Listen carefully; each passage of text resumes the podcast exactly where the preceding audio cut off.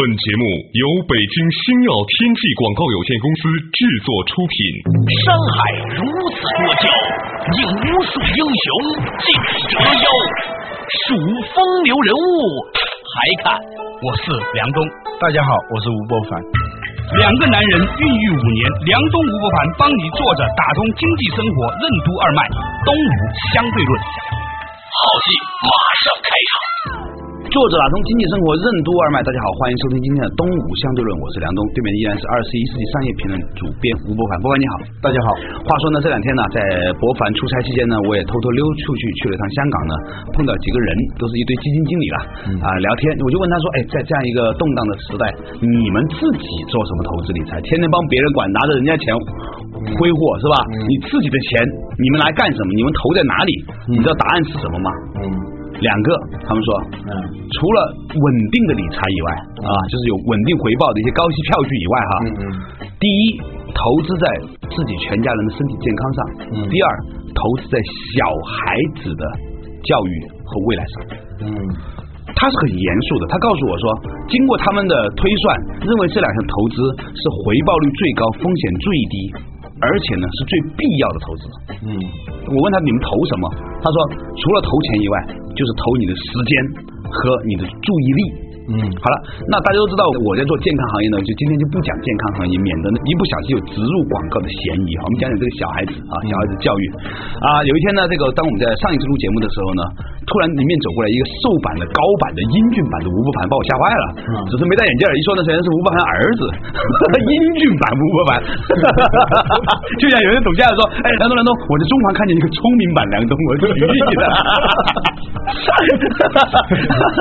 说回来啊，就说。我当时就发现了这个老吴的儿子呢很可爱，虽然还是一个中学生，但是身上呢就有一种淡定的风采哈。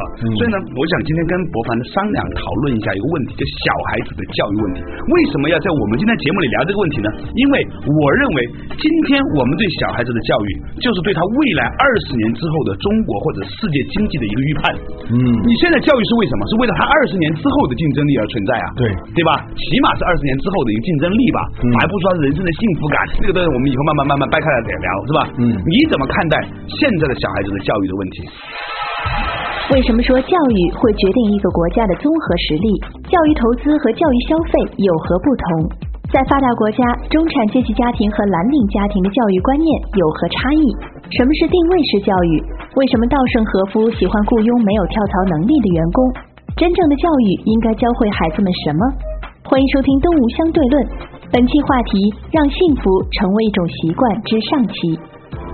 前不久我们曾经聊过关于中国如何从经济的大国、第二大经济实体，真正变成经济的强国。我当时看到这个我们世界第二的这个新闻以后啊，我突然想到是一个很不相干的一个人的话，嗯，龙应台的话，龙应台不谈经济问题，对。但是呢，他有一句话给我印象非常深。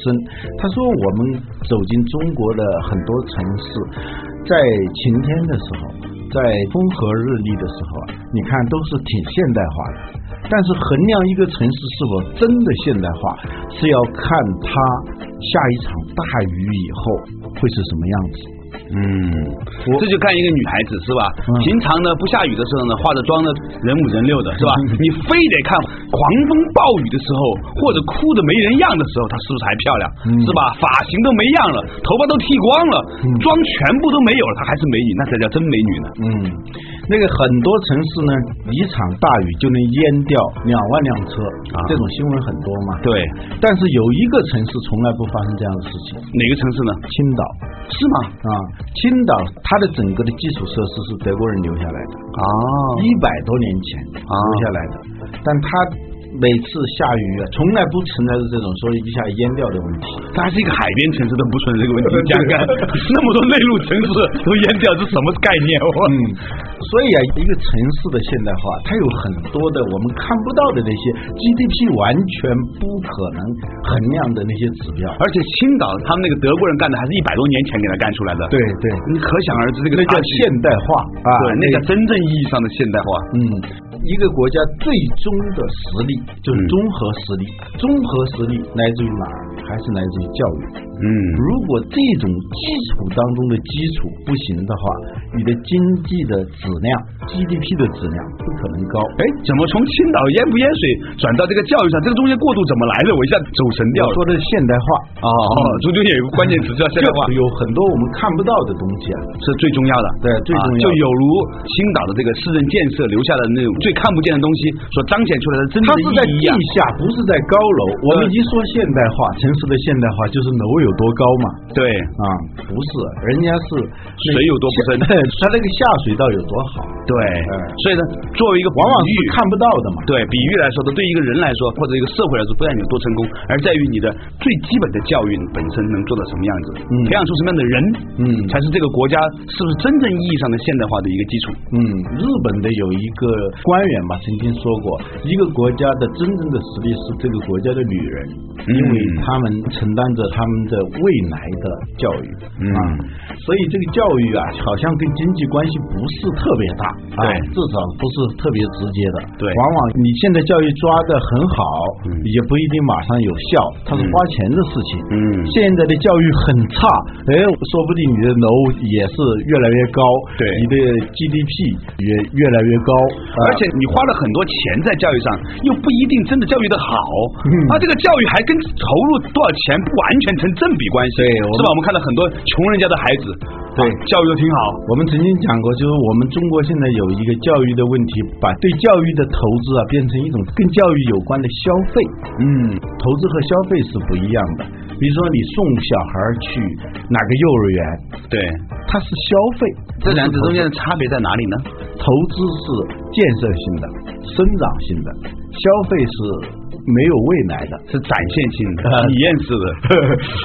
你体验了一个我的儿子在哪个哪个小学读书的那个样子，是吧？他实际上跟你买一辆车，买一辆什么什么什么什么牌子的车啊，跟那个买一辆南路虎，呃，拦路虎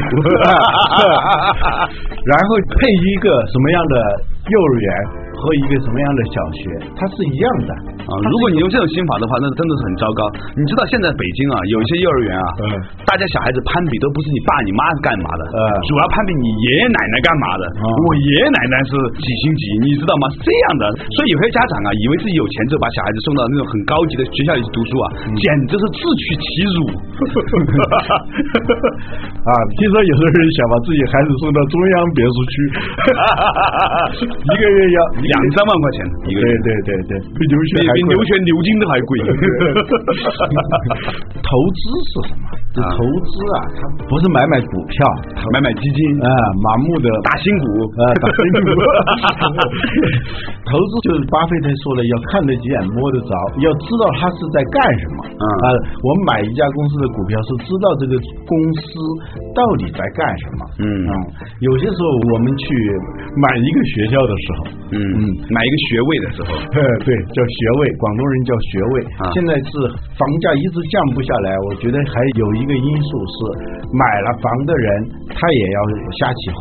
啊。啊，为了孩子要上一个什么样的小学，这不在少数啊。啊。为了上一个什么样的中学啊。那个中学相应的是跟一个楼盘啊。现在好多开发商他是跟学校是直接挂钩的。那天我回家的时候看到一个广告，北京四中不在这儿，皇城根小学不在这儿。啊，就在你们家那天宫路上吗？对呀、哦，我今天看到了，你知道？啊，OK，然后呢？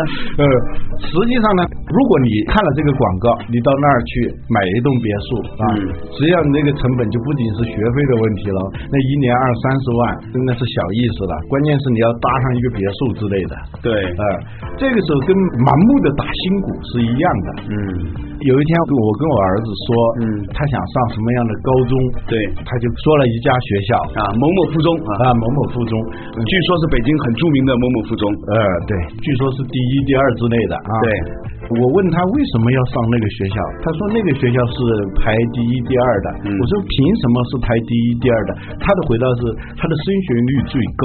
我说升学率最高是校长关心的事情，怎么是你关心的事情呢？你应该到哪个学校都是第一、第二嘛。对啊啊，那跟升学率没什么关系嘛。对啊当你在考这个学校的时候，前提是你怕你考不上大学。对啊，经常考四五十名对啊，如果考四十五名呢就上了，四十六名就下了。如果你抱这种思想去报那个学校的话，我觉得从一开始你就输掉了。对嗯，我们这种盲目消费啊，不仅仅是买个什么 Burberry 啊，买个什么什么什么那那种盲目消费，盲目的打新股啊实际上我们在对待孩子的教育的时候，这种盲目消费是非常的明显的啊，那回到我们的问题上来了，是吧？你怎么样去教育你的小孩子，让他可以应付未来的挑战呢？嗯，呃你的策略是什么呢？嗯，前两天去拜访过去的同事，嗯啊，在社科院的同事，他说他最近在研究一个问题，就是国外的中产阶级家庭和蓝领家庭之间的教育观念的差别。他给我说的是这么一个理论，啊。说蓝领家庭的教育是定位式教育，什么叫定位式教育呢？就是通俗的说呢是考级的教育，嗯。就我现在我要把我的孩子培养成一个什么人，他是按一些指标的啊，我要幼儿园上什么级别的，小学上什么级别的，大学上什么级别的，而中产阶级家庭、白领家庭呢是一种 personal 个人化的教育，因为这些人可能本身就是老板咯，本身就是那个所谓社会精英呢，他知道这个社会真正的人才市场到底是需要什么样的人，他发现那种考级式的那种教育啊是不管用的啊。我曾经问过一个老板，我说你现在还会不会根据他的文凭招是北大的、清华的，你就会额外关注一下。额外关注我要是我的话，我会关注。如果这个人是清华北大的，我会减分儿。这有点打击一大片嘛。我告诉你什么原因？嗯这我们有真实案例的。嗯就是说，我认为哈，嗯除非我现在我在一个很大的公司，我在百度，嗯我招清华北大的没问题。嗯。如果现在自己创业做件小公司的话，我招清华北大的人呢，其实我的成本非常高。嗯。而且呢，他们倾向于就是在这里呢过一过水，然后呢，一旦有好的机会他就走，他不会长期的练练一个啊。对他不会长期和你在这里做。积累一下有无工作经验哦，原来是有过啊，一年。对，所以呢，对于很多的这种创业型的公司，或者不是那种大公司的那种雇主来说，他们其实喜欢去选择那一些非名牌大学的大学生，但是这个人呢，一定在沟通上要清楚，然后呢，做事情呢负责任啊，肯学习啊，不要长得太难看就可以了。嗯但也不能长得太帅，也不能长得太漂亮。你知道，办公室里来了一个特别漂亮的女大学生，这绝对是一个灾难，你知道吗？嗯会引发男同事之间的超级不团结。嗯，这个你的用人观念跟稻盛和夫是一样的啊，是吗？要用那些没有跳槽能力的人，对，因为自己认为自己没有跳槽能力的人，这里头呢比较多的人，他会比较踏实的做眼前的这份工作，认得眼前真。认真是什么意思啊？就认得眼前真。嗯很多人他是认得眼前假，不认为眼前这件事情是个真事儿，嗯不把它当回事儿。老想借假修真，老把这假字儿做着做着 骑驴找马，老想干这种事儿。嗯，所以有一次节目里我们谈到这个少有人走过的路，那个才是真正的教育要做的事情。嗯优秀的人是因为能够走上那条少有人走过的路，实际上又是非常简单的路，四个原则嘛，是吧？第一个是推迟满足感，第二是这个承担责任，第三尊重事实，第四保持平衡。嗯，啊，休息，马上继续回来。东吴相对论。在中国，教育观念为什么会普遍蓝领化？为什么说最重要的教育是有关幸福感的教育？环保问题和人类内心的幸福感有何关联？为什么说真正的生态危机来源于我们的内心？什么是幸福感？如何让你的孩子感到幸福？为什么说幸福和不幸福都会成为一种习惯？欢迎继续收听《东吴相对论》，本期话题：让幸福成为一种习惯之上期。梁东吴不凡帮你坐着打通经济生活任督二脉，东吴相对论。作者打通经济生活任督二脉，大家好，欢迎继续回来到东吴相对论，对面的依然是二十一世纪商业评论主编吴伯凡，伯凡你好，大家好。话说刚才我们讨论一个话题啊，就是如何培养我们现在小孩子，去让他应付未来世纪的这种竞争啊，嗯如何能够在未来世界有个生存的能力。伯凡呢啊、讲到了他去拜访他一个以前在社科院的一个同事，就讲到了在国外蓝领和白领的这个培养小孩子的方法的不同。嗯蓝领呢总以为呢有一个所谓的级别，有一个道路可以寻找的，然后呢就按照别人设定的那个游戏规则培养这些小孩子。对，但是白领呢，大家都知道到底什么是有价值的，所以呢，是如何的发挥这个小孩子本身的特长作为培养的目标。啊，这是国外的情况。在国内，我看大家这个教育观念全都男女化啊啊，就是被裹挟着不断的要去拿各种证书，拿拿各种级，对啊，对，我曾经被裹挟过，后来放弃了。嗯啊，让小孩小学三年级考公共外语一级，嗯。五年级考公共外语二级，原因是他要上的那个初中要考公外二级啊，相当于本科了吧？英语真的啊啊，疯掉了啊！后来中国话都没说好，说什么外国话嘛，真是。呃，我们很容易被这种教育观念所裹挟。嗯呃，我之所以后来放弃，是因为我们不要去选择少有人上过的学校，嗯要选择少有人走过的路。实话真讲呢，这个少有人走过的路就是性格的教育，尤其是幸福感的教育，我觉得是嗯非常重要。最近我对这个问题深有感触。嗯啊，前不久看了有一家杂志啊，嗯采访了几个企业家，他们要去做绿色环保啊，有几位呢都是从公司的位置上退下来以后，准备去献身于环保，让我给他们写一个评论性的综述。后来呢，我就写了一段话，从哪儿入手呢？我发现这个环保的问题啊，其实跟环境的这个关联度并不是太大，那跟什么东西关联度有很大呢？我觉得是跟人的内心的幸福感关系非常大。嗯怎么说呢？远大的张悦啊，他自费印了一本环境教育的书。这本书的开头就引了美国一个思想家一一段话，他说对环境问题最大的误解是认为环境跟濒危的野生动物、跟气候啊、跟污染的水土啊有关，这只是问题的一部分。真正的危机来自于人类内心的危机。嗯人类内心的生态被破坏以后，它一定会外化为一种外在环境的破坏。嗯这个逻辑是怎么来呢？为了搞清楚这个东西，我还真是找了一些资料来看啊，嗯原来这个逻辑是这样的，怎么样的呢？就是我们现在的环境问题是来自于我们内心的一个经济运行的法则。这个运行法则是这样的：要使这个经济不断的增长的话，那必须要迅速的推出新品，使原来的新品迅速的成为废品。对呀、就像你现在用一个三 G 的 iPhone 手机，你都觉得丢脸，因为你没有拿到这个第四代的话，嗯。你就觉得自己变成土人，对，这就是被裹挟了嘛，对不对？呃，对，因为如果大家用两百块钱的手机觉得很满足的话，这个 GDP 是没法增长的嘛。嗯。他用各种的手段造就一种强烈的需求，你不断的去扔掉其实还很新的那些产品，然后去追求更新的。更新的那种产品，这是一种意识形态。啊。最后呢，就是 GDP 在不断的增长，地球上就充满了越来越多的用完即扔的那些所谓的废品，是这样一个逻辑。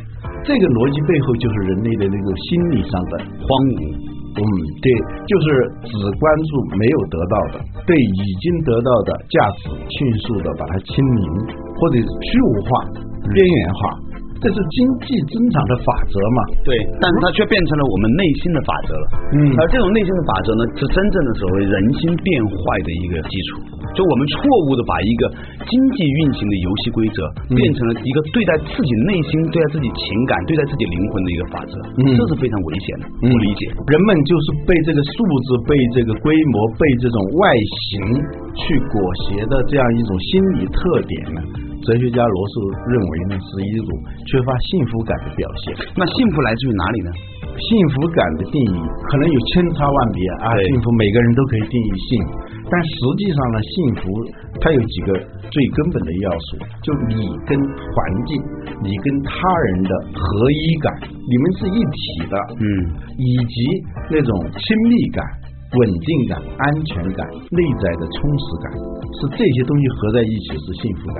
这是罗素说的吗？嗯对。怪不得方文静这么崇拜罗素，还是有原因的。看来，啊，这种原型实际上来自于人类最初的在母体里的那种感觉。子宫嘛，啊，对，人跟母体是合一的，对，它有这种稳定感，嗯，安全感抱着，哎还有很好的减压设备，对，所以那个小孩有时候他哭的时候，你把他一抱起来，嗯。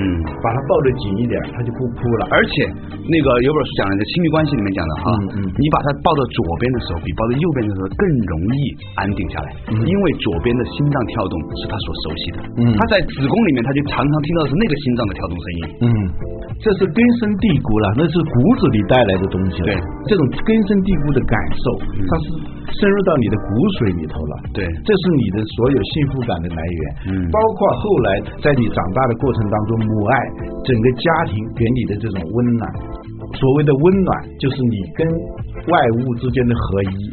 如果你不合一的话，你就觉得它很凉嘛。对啊，就这种合一感，然后是安全感、稳定感，对就这种感觉。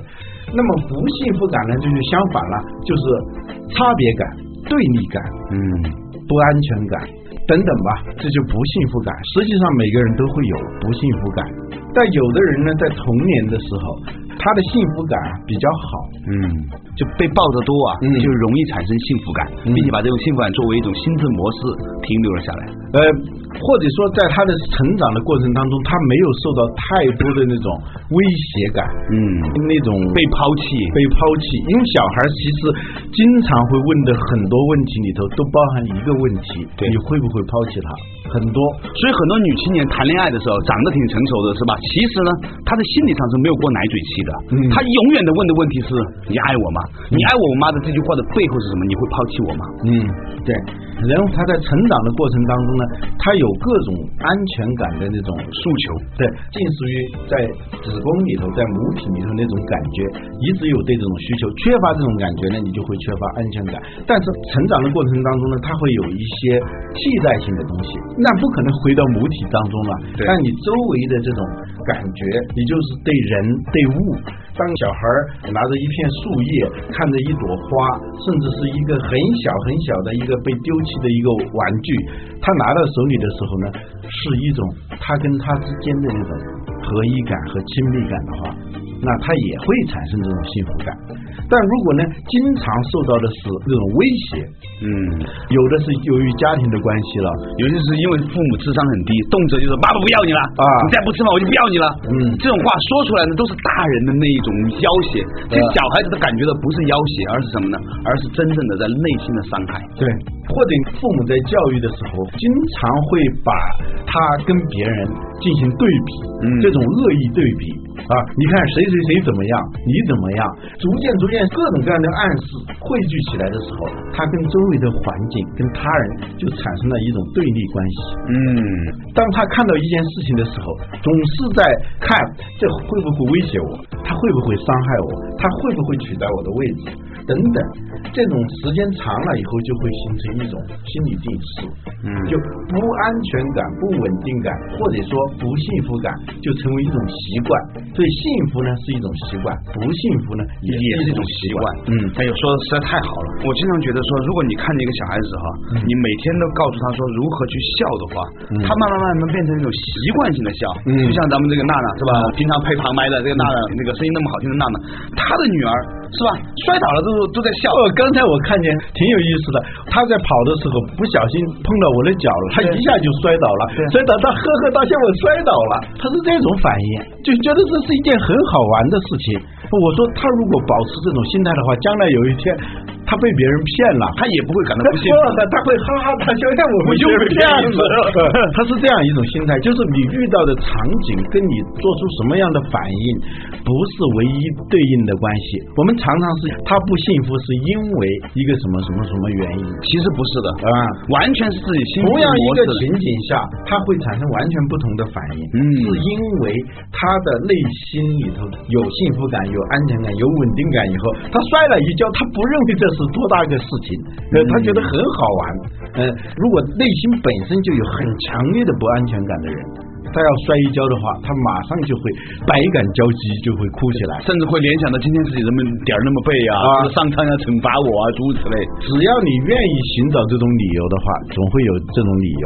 所以拧巴的人总遇到拧巴的事儿，嗯，尴尬人偏遇尴尬事儿。可怜人必有可恨之处。嗯，我们讲的那个喜神啊，养喜杀去杀鸡，呃，去杀鸡，其实这个幸福感也是一种喜神。